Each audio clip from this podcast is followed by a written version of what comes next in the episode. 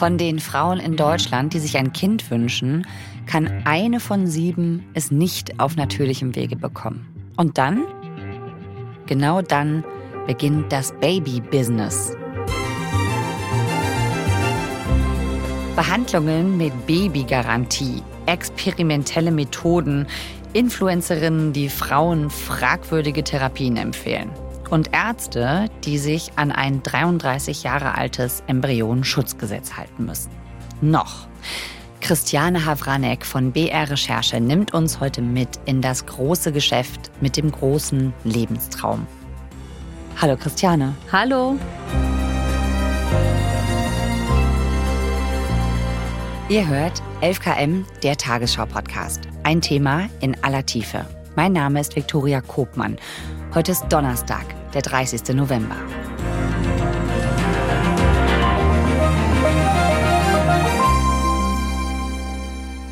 Ein Business rund ums Baby. Wo ist euch das in eurer Recherche zum ersten Mal so richtig begegnet? Ja, da muss ich zum Beispiel an eine Messe denken, die heißt Wish for a Baby, die war in Köln.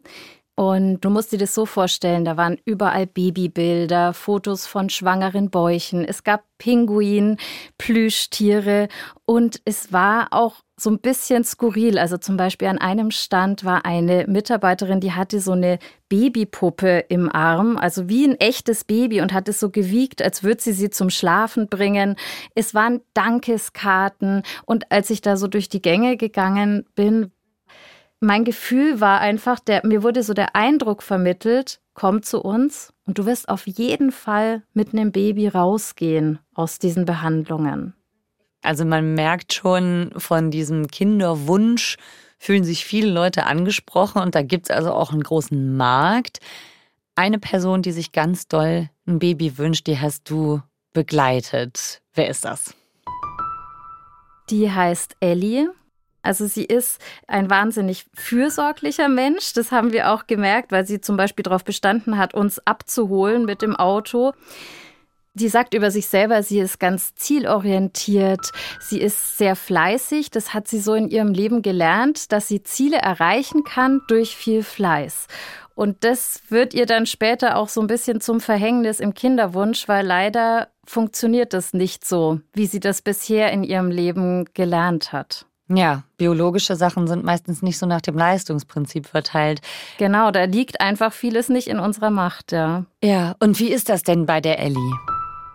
Mit 36 hat sie ihren Mann kennengelernt, hat schnell geheiratet und war auch sofort schwanger. Und da hat sie sich dann gedacht, ich bin jetzt schwanger, in neun Monaten bekomme ich ein Baby, Ende der Geschichte. Nur leider hat sie dann eine Fehlgeburt gehabt und hatte dann in diesem Moment so das Gefühl von einem totalen Kontrollverlust. Und das hat mich total kalt erwischt. Ich konnte nichts mehr bestimmen. Ne? Ich, das Kind war weg, ich war nicht mehr schwanger und ich hatte von all dem irgendwie gar nichts mitbekommen und habe das auch nicht so bestimmt. Und das fand mich ganz schlimm.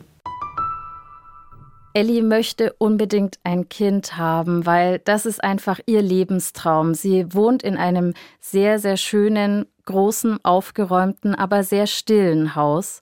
Und sie hat einfach das Gefühl, das Haus ist leer und sie möchte gerne, so sagt sie das, Kinderlachen in diesem Haus haben und sie hat einfach noch so viel Liebe übrig, die sie geben möchte und deshalb begibt sie sich dann in Kinderwunschbehandlung.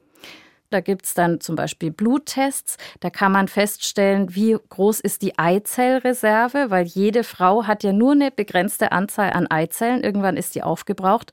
Und da kommt raus, sie hat gar nicht mehr so viele Eizellen übrig. Mhm. Und das mhm. ist natürlich schon mal der erste Tiefpunkt, wo sie weiß, oh je, es könnte schwierig werden. Und je älter man wird, desto geringer wird die Wahrscheinlichkeit, mhm. dass es wirklich klappt mit der natürlichen Schwangerschaft. Und deshalb geht sie dann ins Kinderwunschzentrum und beginnt mit künstlichen Befruchtungen. Wie läuft das denn für sie ab? Also, sie beginnt mit künstlichen Befruchtungen. Das bedeutet, die Eizellen werden rausgenommen aus dem Körper. Dazu muss man Hormontherapien machen, also sich selber spritzen. Dann werden die unter Vollnarkose rausgeholt und dann im Labor mit dem Sperma von ihrem Mann befruchtet. Und dann mhm. kann man in der Petrischale eben sehen, jeden Tag, aha, das schaut zum Beispiel gut aus, die Zellen vermehren sich und dann so nach fünf Tagen wird es ihr dann wieder eingesetzt. Und dann hofft man, dass sich die befruchtete Eizelle auch einnistet und daraus dann ein Baby entsteht. Richtig, nur leider ist es nicht so weit gekommen. Also sie hat mehrere künstliche Befruchtungen gemacht, wieder und wieder, immer wieder in der Hoffnung, jetzt dieser Versuch könnte es gewesen sein, vielleicht, vielleicht bin ich schwanger und dann hat sie doch immer wieder Enttäuschungen erleben müssen. Wie ist das denn für Sie? Was ist das für eine Zeit dann bei Ihrem Leben?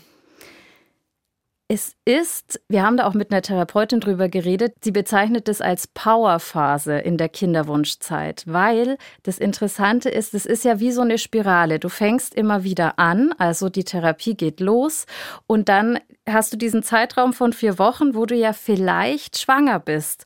Ja, das heißt, die Stimmung geht eigentlich hoch und dann kommt wieder die Enttäuschung und sie selber bezeichnet das als Maschinerie. Ja, dann war ich aber voll in der Maschinerie sehr schnell auch. Und für viele ist es dann eben auch so eine, ja, so eine Art Spirale, also immer weiter, immer weiter. Und wenn die ersten Enttäuschungen kommen, dann fangen eben auch viele an, sich umzugucken, was kann ich denn noch machen? Was gäbe es noch für Zusatzleistungen? Warum funktioniert das jetzt nicht? Jetzt ist es ja schon im Labor befruchtet. Es hat doch alles gut ausgeschaut. Ja, und deshalb wird da wahnsinnig viel angeboten auf dem Markt, weil es natürlich auch die große Nachfrage gibt. Also das, was sie da als erstes gemacht hat, diese künstliche Befruchtung, inwiefern wird das in Deutschland von der Krankenkasse übernommen? Genau, die gesetzlichen Krankenkassen, die erstatten die ersten drei künstlichen Befruchtungen zu 50 Prozent. Und auch da gibt es noch eine Einschränkung nur für Frauen zwischen 25 und 40 Jahren. Und man muss verheiratet sein. Mhm. Aber für die Ellie war das so, dass sie relativ schnell das sozusagen gesprengt hat. Und Tausende von Euro wirklich ausgegeben hat. Mhm. Also ich erinnere mich da auch an eine Szene, da waren wir dann in ihrem zukünftigen Kinderzimmer gestanden. Sie steht da ähm, an der Kommode, die vielleicht mal ein Wickeltisch wird und auf dem Bett sitzen schon so Teddys, so als würden sie auf den Nachwuchs schon warten. Sie hatte das sie, alles schon eingerichtet? Das hat sie alles schon eingerichtet. Das ist ja. schon beige gestrichen. Da stehen auch so Aquarelle, die sie selber gemalt hat mit Tieren drauf. Mhm. Und sie zieht diese Schublade gerade raus und da sind dann diese ganzen Spritzen, diese leeren Spritzen, die sie bei diesen erfolglosen Hormontherapien verwendet hat. Mhm. Die sind da drin, die hat sie aufgehoben und da kostet teilweise eine Spritze einfach mal 100, 200 Euro. Mhm. Ja. Und da haben wir ja auch gesagt, Mensch, da liegt ja jetzt auch jede Menge Geld da drin, aber das ist also natürlich, wie gesagt, Tausende von Euro. Sie hat insgesamt in Deutschland 38.000 Euro ausgegeben. Aber das ist gar nicht so das äh, Krasse für sie. Es ist für sie einfach vor allem dieses Leid, diese Enttäuschung. Ähm, man hat es versucht, aber es hat nicht geklappt. Abgehakt, weiter. Abgehakt, genau. Aber du hast es aufgehoben. Ja, ich will das auch aufheben, weil das gehört ja auch dazu. Das ist ja auch ein Teil von mir, ne? Am Ende will ich mal drauf gucken und will sagen, guck mal, das habe ich alles gemacht, damit du entstehst. Vielleicht kann ich das meinem Kind mal dann zeigen. Sie postet es auch auf Instagram. Aufgeben ist keine Option. Das ist so ein, so ein Mutmachspruch, den ich öfter gelesen habe, auch in dieser Kinderwunsch-Community, ja, dass mhm. man sich gegenseitig Hoffnung macht und ja. Hm. Und wie lang macht sie da noch weiter?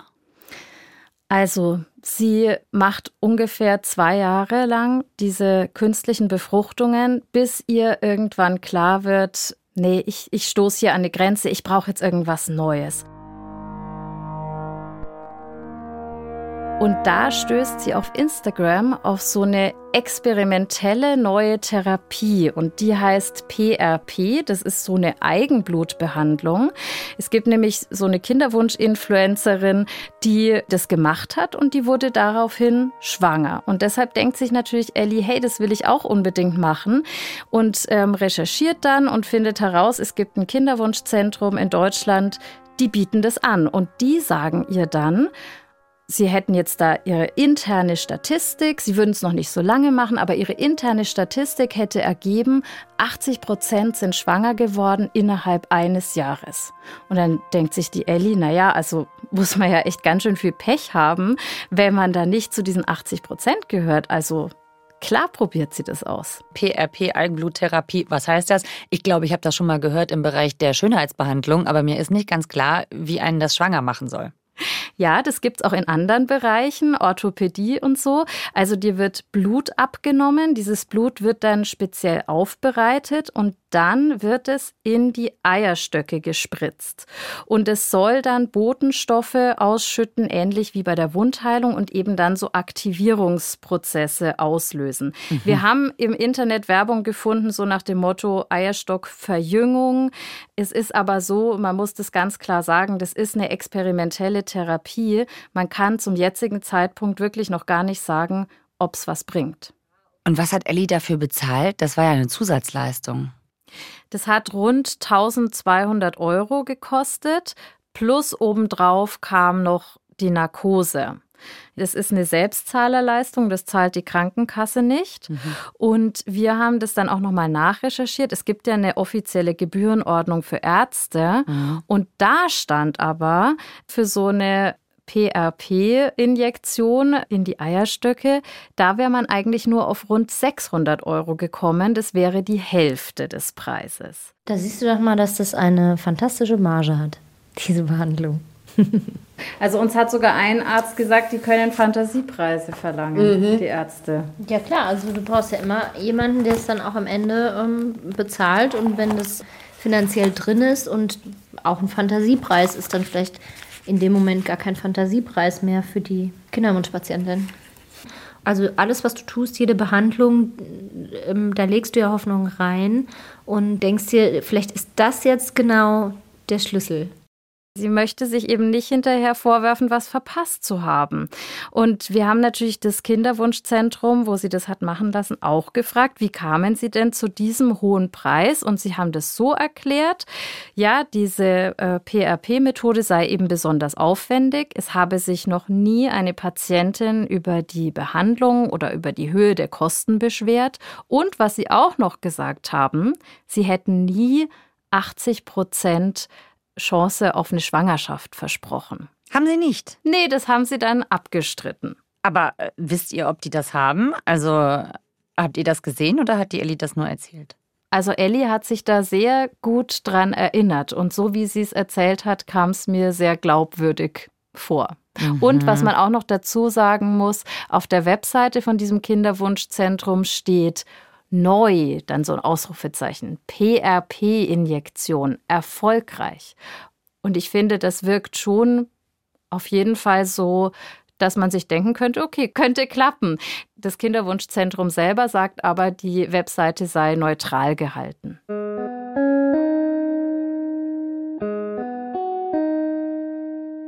Also das heißt, ob alle experimentellen Behandlungen dann wirklich auch helfen, ist oft noch gar nicht so belegt, sagst du. Wie war das denn bei Ellie? Sie hat sich kurz gedacht, mm, es könnte was gebracht haben, aber dann, nein, nein, es hat leider bei ihr überhaupt, es hat nichts gebracht und die nächsten künstlichen Befruchtungen danach sind auch gescheitert. Also sie hatte nicht mehr Eizellen, die sich dann befruchten ließen. Okay, für Ellie ist es schon ein super langer Weg, über drei Jahre und viel Geld, viele Spritzen, viele Versprechungen, viele Versuche, die dann nicht geklappt haben. Wie geht's ihr denn körperlich und auch psychisch? Sie hat definitiv einiges an Nebenwirkungen auch von diesen ganzen Hormontherapien. Also zum Beispiel, sie nimmt 10 Kilo zu, sie hat Hitzewallungen, Übelkeit immer mal wieder. Sie fühlt sich auch manchmal so hibbelig und aufgeschwemmt. Und es ist ja, also so hat sie es gesagt, so eine Art Medikamentencocktail auch, mhm. den sie da zu sich nimmt. Und sie macht zwar immer mal wieder Pause davon, aber es ist doch eigentlich insgesamt so ein ja, zwei Schritte vor, dann wieder drei zurück und immer wieder weiter, weiter aufstehen und weitermachen und schauen, was könnte es jetzt noch geben? Mhm. Sie ist einfach nie an diesen Punkt gekommen, weil es gab immer noch einen weiteren Schritt und noch was und noch was und noch was, was sie noch versuchen könnte. Und in ihrer Vorstellung war ist ihr Lebenstraum immer Familie mit Kind.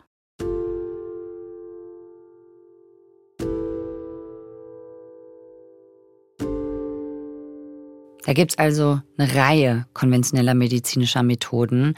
Was machen denn die Frauen, wenn das alles nicht geklappt hat? Also bei dieser Messe in Köln, bei der Wish for a Baby, da haben ausschließlich ausländische Kliniken ausgestellt, die zum Beispiel Eizellspenden angeboten haben, was ja in Deutschland verboten ist. Mhm. Ich finde es ganz interessant, dass da ausländische Anbieter werben für etwas, was in Deutschland illegal ist. Wundert man sich ja erstmal, dass das geht, ne? Dass man hier werben kann für etwas, was gar nicht erlaubt ist.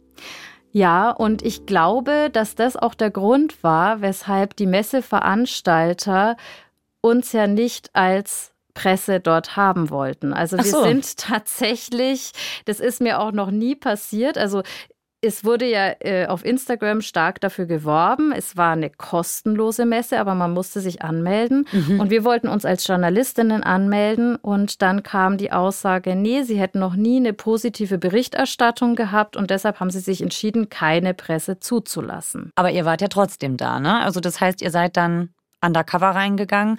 Das geht dann, wenn wir als Journalisten keine andere Möglichkeit haben, an Informationen zu kommen, dann ist das erlaubt. Richtig, genau. Wir sind dann einfach als Privatpersonen reingegangen, haben dann aber natürlich keine Aufnahmen da drinnen gemacht, sondern haben das dann erst hinterher gemacht und haben dann über unsere Eindrücke gesprochen. Es gab natürlich Babybilder, es gab Plüschtiere, es wurde natürlich auch auf Emotionen gesetzt. Es gab aber auch Stände, die einfach sehr gut informiert haben, wie ich finde. Ja, also ich denke so aus der Sicht von der Kinderwunschpatientin, man konnte einfach von Stand zu Stand gehen und Preise vergleichen zum Beispiel. Es war fand ich relativ viel los. Man musste auch immer mal wieder anstehen an den Ständen, um in Kontakt zu treten. Und was uns da eben schon aufgefallen ist, ist sowas wie Rabattaktionen, ja, also 10% Rabatt auf die Behandlung, dann diese Garantieprogramme wurden angeboten, sowas wie Baby oder Geld zurück und auch, dass geworben wurde mit experimentellen Behandlungen, zum Beispiel Stammzelltherapie. Und als besondere Werbung hätte man eine kostenlose Beratung und Behandlung haben können von dieser ausländischen Klinik in Deutschland. Und da gibt es eben Gerichtsurteile in Deutschland, dass das so nicht zulässig ist, solche Gratisbehandlungen mhm. zu Werbezwecken. Ja? Also, also generell äh, Werben für medizinische Eingriffe, das ist, glaube ich, gar nicht erlaubt, oder? Ja, also mit sehr, sehr strengen Grenzen. Ja, es darf zum Beispiel nicht anpreisend sein. Mhm. Ja, und diese Gratisbehandlungen, also ich kann es total gut verstehen aus Sicht der Kinderwunschpatientin. Wir haben ja jetzt gehört, wie viele Tausende Euro die schon ausgeben und dann sagen, sagen die sich natürlich, ach cool, jetzt kriege ich hier mal einen kostenlosen Ultraschall, das nehme ich mit. Aber es geht in dem Fall halt darum, die Patientin ins Ausland dann zu locken für eine experimentelle Therapie. Und die Frau am Stand hat uns die PRP-Methode angepriesen. Und dazu könnte man noch, weil das manchmal zusammen gemacht wird, eine Stammzelltherapie machen. Davon habe ich noch nie gehört vorher. Und zwar würde dann aus dem Beckenknochen Stammzellen entnommen. Und dann in den Uterus oder in die Eierstöcke injiziert werden. Das bekommt man für 5200 Euro. Und dann gab es noch eine dritte Methode. Wie hieß die? Die hieß Exosom für 3100 Euro. Und da wird aus dem Urin und dem Blut irgendwas wird daraus entnommen, was auch wieder in die Eierstöcke injiziert wird. Also genau, am Stand habe ich dann, ich konnte nicht anders, ich musste fragen, ob das nicht gefährlich ist ja, weil also von Risiken hat keiner gesprochen. Und dann hat die Frau am Stand gesagt, ja, sie hätte jetzt extra nochmal nachgefragt, no danger. Und wir waren danach noch in einem Vortrag von denen. Und da haben sie es auch nochmal explizit gesagt. Das seien alles Eigenstoffe aus dem Körper, keine Nebenwirkungen. Ja, noch keine Risiken. Und auch diese Aussage, keine Risiken und Nebenwirkungen, das ist natürlich unseriös. Wir haben da mit vielen Reproduktionsmedizinern drüber gesprochen. Also die haben gesagt, das ist total verwerflich. Wir haben den Aussteller damit konfrontiert. Allerdings ist er genau auf diesen Punkt, nämlich dass die Therapien angeblich keine Risiken und Nebenwirkungen haben, auf den ist der Aussteller gar nicht eingegangen in der Antwort. Die schreiben dann nur wieder, ja, die Methoden seien erfolgreich. Aber das mit der Gratisbehandlung zu Werbezwecken, das haben sie hinterher abgestritten. Ja, sie bieten einen Termin an in Düsseldorf für Interessentinnen, aber da wird es doch nur darum gehen, dass man den ausländischen ausländischen Arzt mal kennenlernen könnte. Er selbst würde keine kostenlose Behandlung machen. Und auch die Messeveranstalter von der Wish for a Baby, die haben wir angefragt, wie sie die Aussteller auswählen, aber von denen haben wir bis Redaktionsschluss keine Antwort bekommen. Also man merkt, auf dieser Messe passiert eine ganze Menge. Äh, es ist ein Riesenmarkt. Es gibt anscheinend auch unseriöse Versprechungen und Angebote und dann vielleicht auch medizinische Risiken, die die Frauen eingehen, die dann dort nach ihrem Lebenstraum suchen. Ne? Ja. Also auf dieser Messe wird alles angeboten, was dich irgendwie in Richtung Baby bringen könnte, egal ob es wirklich funktioniert oder nicht. Über Risiken wird nicht immer richtig aufgeklärt. Und es wird Werbung gemacht für medizinische Eingriffe, die in Deutschland verboten sind, wie zum Beispiel die Eizellspende, also dass man sich die Eizelle einer fremden Spenderin einsetzen lässt. Ganz genau. Und der Gesetzgeber will eine gespaltene Mutterschaft verhindern, also dass sozusagen zwei Frauen an der Entstehung eines Kindes beteiligt sind. Im Ausland, also in fast jedem Land in Europa, ist das möglich. Ja. Bloß in fast jedem Land. Also ach so, das heißt, wir sind da die Ausnahme. Genau, wir und Luxemburg in der EU. Also so wie ich jetzt die Ellie kennengelernt habe, denke ich mir, dann wird sie sich ja wahrscheinlich von den deutschen Gesetzen nicht aufhalten lassen, wenn sie einfach nur über die Grenze fahren muss, oder? Hat sie eine Eizellspende machen lassen? Du äh, bist sozusagen auf der richtigen Fährte, genau.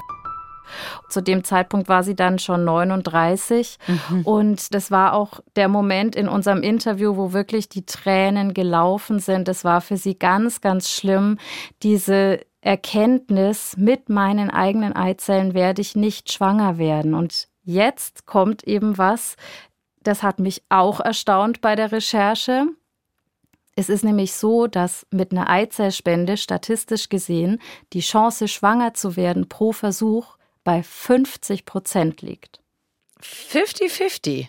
Ja, sehr hoch, denn wie du dir vorstellen kannst, das sind dann eben die Eizellen von jungen Spenderinnen Aha. und die sind natürlich viel fruchtbarer. Und wie ist sonst die Quote? Jetzt müssen wir das mal kurz einordnen. Wie ist der Unterschied?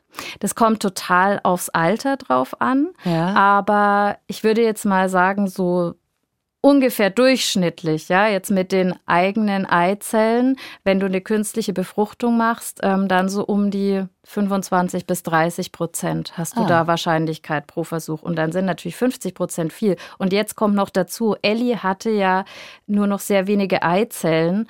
Und dann hat sie ja auch noch herausgefunden, dass die wenigen, die sie hat, dass da schon Chromosomenfehlbildungen sind, also dass sich daraus wahrscheinlich kein gesundes Kind entwickeln würde. Mhm. Das heißt, jetzt machen wir neues Kapitel auf. Restart sozusagen, nochmal ganz von vorne. Jetzt machen wir eine Eizellspende. Meine Grenzen waren immer da. Die Grenzen waren immer für mich da und ich habe zu Beginn gesagt, ich mache es nicht. Und dann muss man irgendwann auch mal abwägen, die ganzen Hormone, das Leid, man leidet ja da auch. Und der finanzielle Aspekt, das steht in keinem Verhältnis mehr zu dem. Und dann sagst du, okay, jetzt gehe ich die nächste Hürde. Also das heißt, sie möchte eine Eizelle gespendet bekommen von einer jungen, gesunden Frau. Die wird mit dem Sperma ihres Mannes nämlich an befruchtet, ihr eingesetzt und sie möchte dann das Kind austragen. Ganz genau. Okay, und wie läuft das? Ja, sie hat sich dann informiert, ist dabei natürlich auch auf alle möglichen Angebote im Internet gestoßen. Zum Beispiel gibt es da Garantieprogramme, Baby oder Geld zurück zum Beispiel.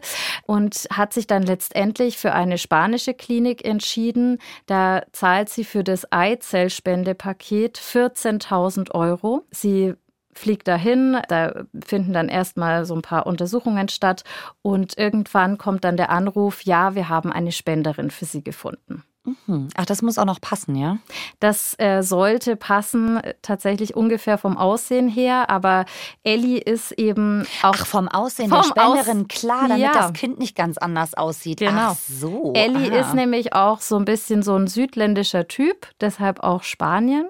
Mhm. Was man allerdings dazu sagen muss, in Spanien gibt es nur anonyme Eizellspenden. Ja, also Spanien ist da schon sehr etabliert, die machen das schon sehr lange, die Eizellspenden, aber es gibt eben nur anonyme. Das heißt, das Kind von Ellie wird mal keine Möglichkeit haben, die genetische Mutter kennenzulernen.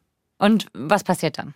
Also, Ellie möchte natürlich, dass dieser Versuch jetzt perfekt läuft. Und deshalb informiert sie sich dann wieder auf Instagram und stößt da auf eine Ärztin, die richtig viele Fans hat, weil diese Ärztin bietet nämlich eine Immuntherapie an, weil es gibt eben die Theorie, dass das Immunsystem eine ganz wichtige Rolle spielt, ob es zu einer Schwangerschaft kommt oder nicht. Und es funktioniert dann so, man schickt an diese Ärztin Blutproben, sowohl Ellie als auch ihr Mann. Dann gibt es einen Anamnese-Fragebogen und die Ärztin schickt dann zurück eine Liste mit Medikamenten. Und die Ellie hat sich diese Medikamente dann alle besorgt. Und die hat sie dann auch genommen. Richtig. Und ich erinnere mich noch ziemlich gut. Wir standen dann in der Küche von der Ellie und da hatte sie so eine Styroporbox. Die war ziemlich groß und die war total voll mit so Infusionsbeuteln, ja, mit so einer milchigen Flüssigkeit drin und eben auch eine Spritze. Achso. Was steht da drauf? Oh. Ja, da steht drauf, dass man es in der Schwangerschaft nicht einsetzen soll. Das ist ja abgebildet. Aber ich würde es auch weiterhin spritzen müssen, wenn ich schwanger bin. Bis, um, glaube ich, zur achten oder neunten Woche. Und das war im ersten Moment natürlich für uns in der Recherche total verwirrend. Ja. Aber für die Ellie ist es eben so. Sie sagt, sie hat diese Ärztin entdeckt, die sei eine Koryphäe und sie hat beschlossen, dieser Ärztin zu vertrauen, weil die eben auch so viele Fans hat. Und diese Spritze, von der ich dir gerade erzählt habe, die kommt eigentlich aus der Krebstherapie und im Kinderwunsch ist die ein Off-Label-Use. Ja? Also das nehmen die Patientinnen auf eigenes Risiko Risiko. Ja, Off-Label-Use heißt ja, wenn ein Medikament eingenommen wird gegen oder für etwas, wofür es eigentlich nicht gedacht ist. Genau. Mhm. Jetzt muss man dazu sagen, zu diesen Immuntherapien, da ist die Fachwelt ziemlich gespalten dazu. Also es gibt manche, die sagen, ja, das ist total spannend und komplex. Wir wissen das noch gar nicht so genau, welchen Einfluss das Immunsystem hat auf die Schwangerschaft. Und andere sagen, also zum Beispiel eine internationale Forschungsgruppe kam zu dem Urteil, die haben sich alle Studien dazu angeschaut und das Urteil war not recommended, also nicht empfohlen. Okay, Ellie spritzt sich also auf eigenes Risiko ein Medikament und lässt sich im Ausland eine Eizelle einsetzen. Kannst du sagen, wie viele Deutsche mit Kinderwunsch das so machen wie Ellie, also zumindest ins Ausland gehen für eine Eizellspende?